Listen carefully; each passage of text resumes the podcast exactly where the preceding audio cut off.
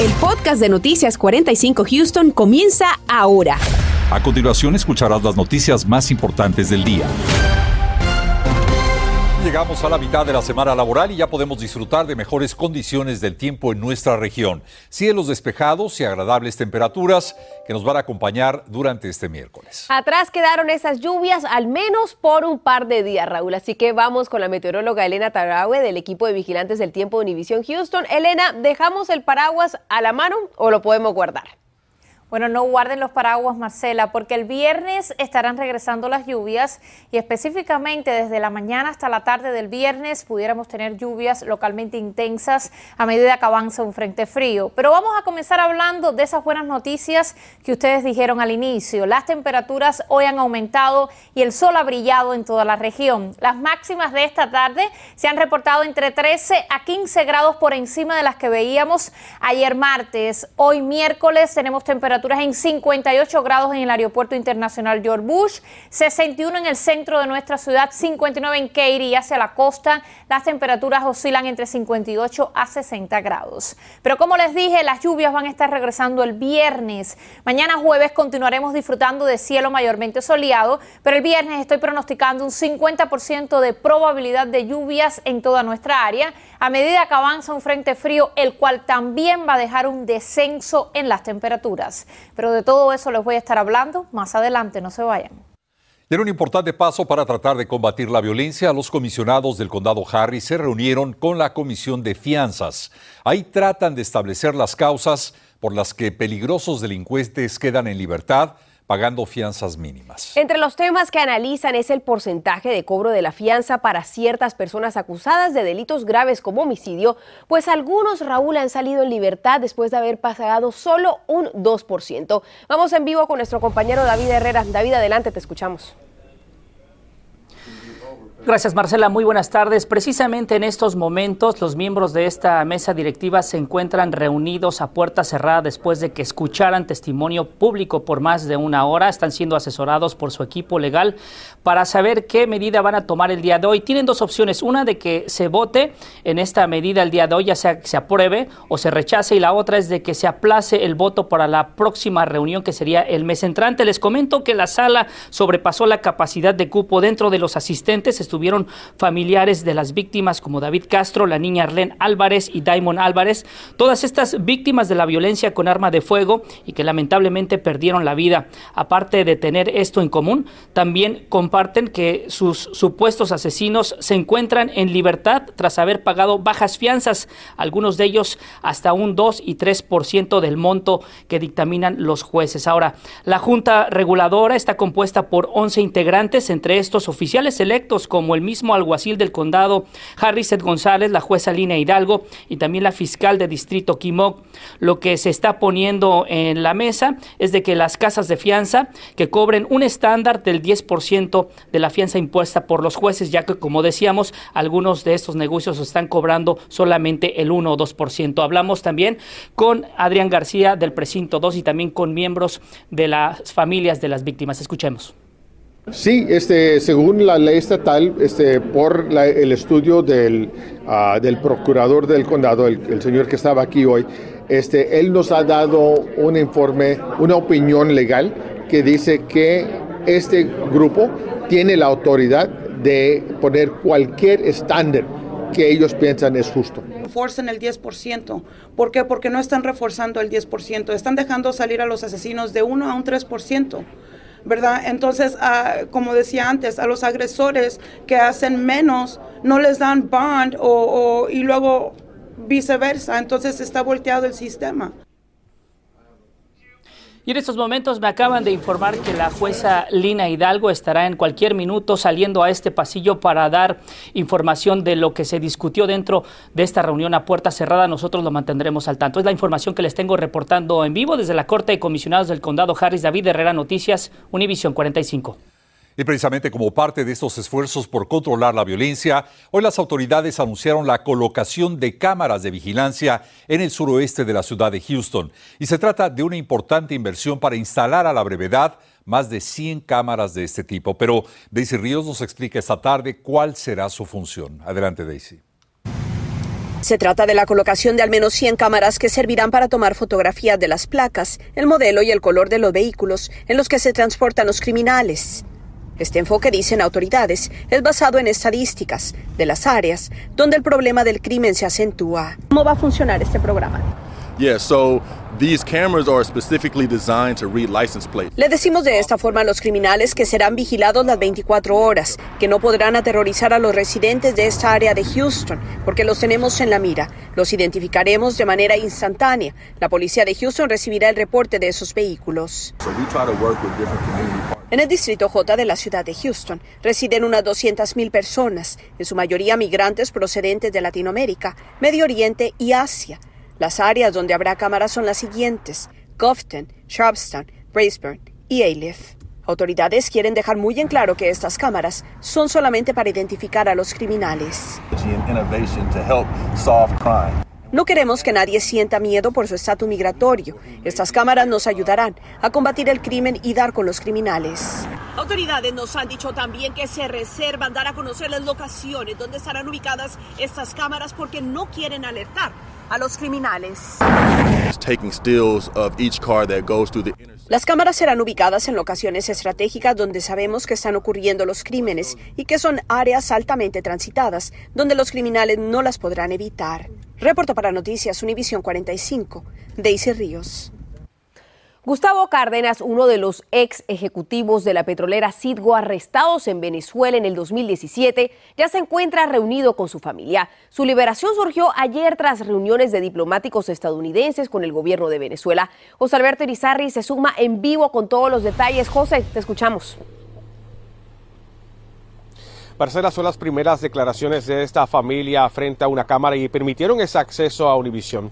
En esos momentos Gustavo se encuentra descansando en su casa porque anoche nadie quería dormir porque todavía no creía lo rápido que se dio esta liberación, pero no podemos perder de vista que continúan cinco hombres detenidos en Venezuela.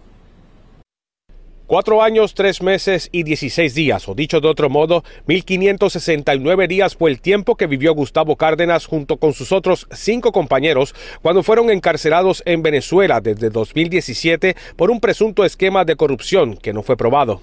Hoy por fin regresé, regresé aquí a la casa.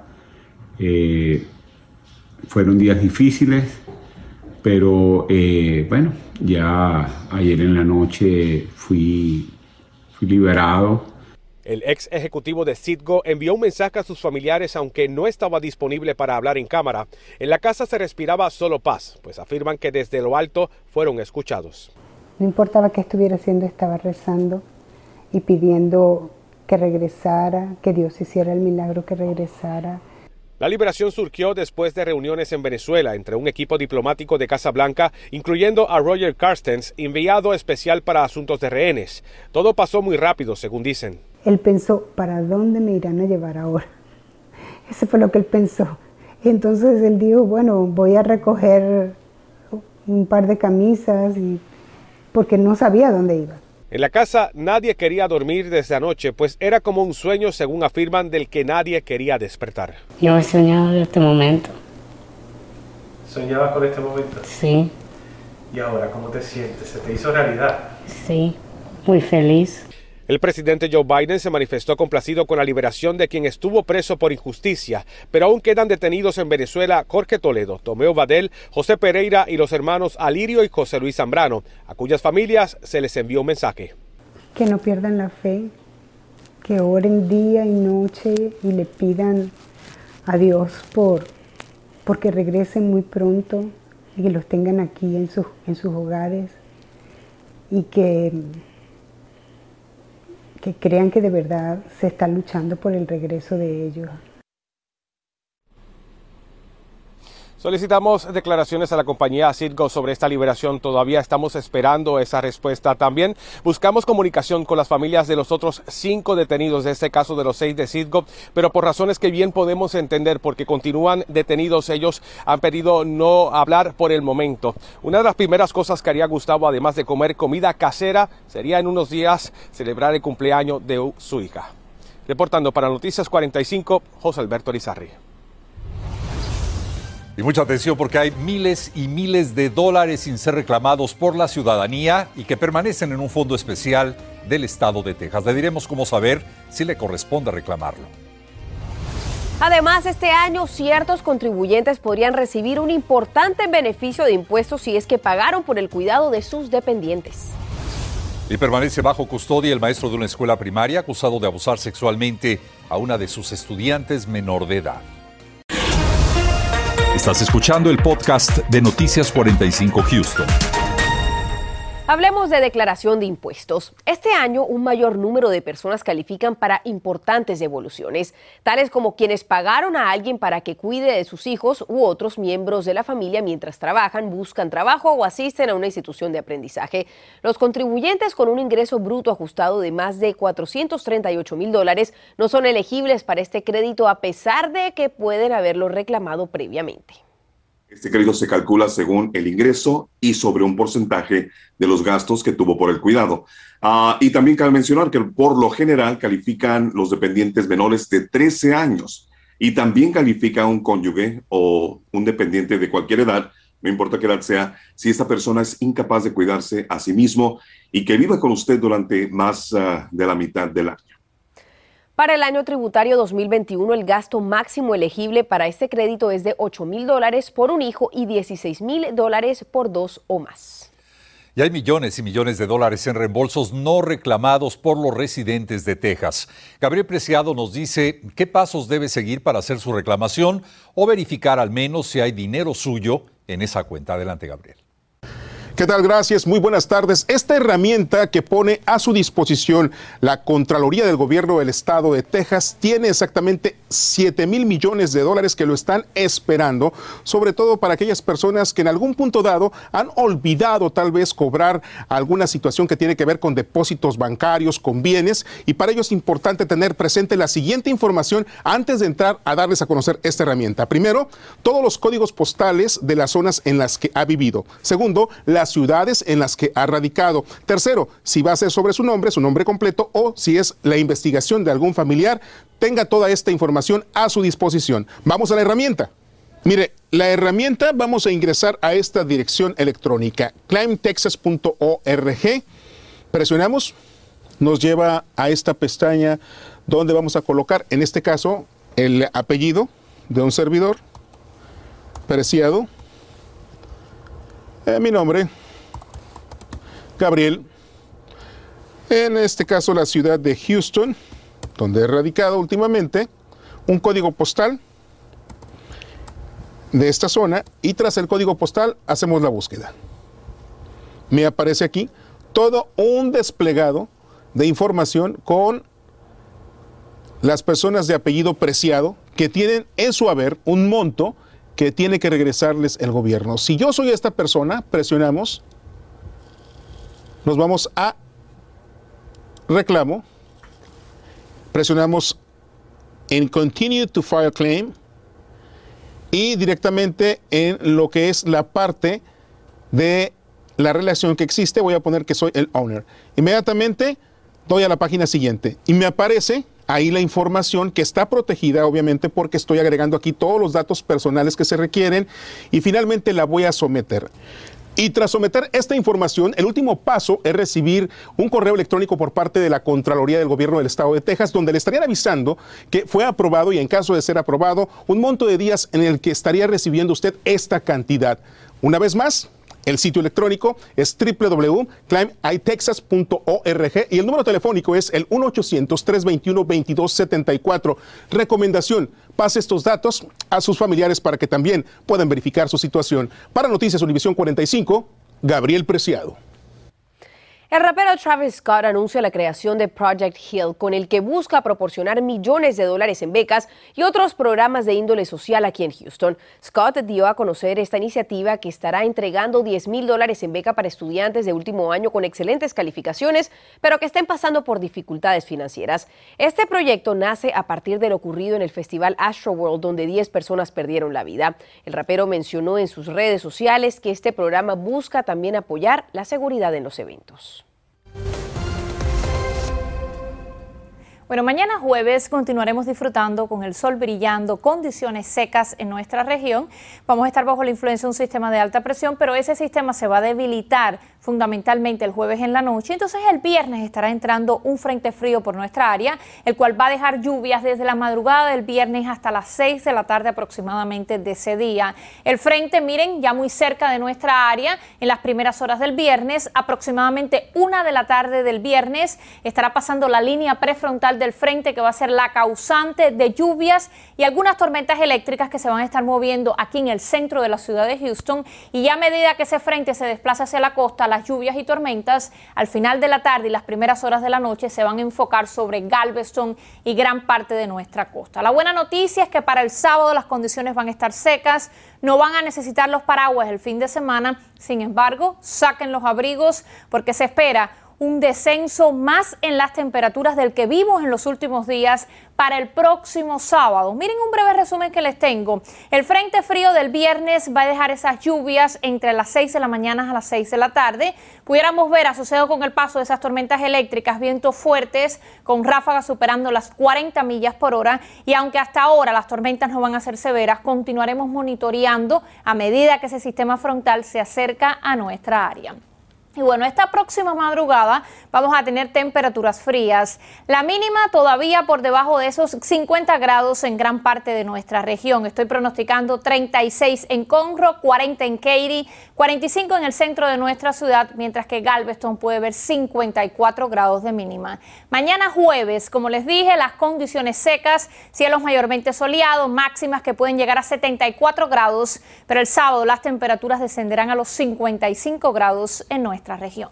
Y bueno, precisamente en este mes de marzo y por lo menos hasta junio es la temporada de tornados, el pico de la temporada de tiempo severo y tornados en el estado de Texas. Es importante que usted tenga un plan de emergencia a medida que se acercan esas tormentas severas a nuestra región. ¿Qué les recomiendo? Bajar nuestra aplicación de Univisión 45 o puede escanear un código QR que aparece actualmente en su pantalla y que lo va a llevar a un reportaje muy bueno que tenemos en nuestra aplicación de cómo activar las notificaciones para que a medida que se acerquen las tormentas severas y se emitan algún aviso o vigilancia de tormentas severas y tornados, usted recibe esas notificaciones en su teléfono. Es importante estar preparados porque el año pasado tuvimos 1.376 tornados en los Estados Unidos y en un estudio de la NOAA desde 1980 al 2021, las tormentas severas, incluido tornados, vientos fuertes y granizos, dejaron la muerte de 1.880 personas en los Estados Unidos.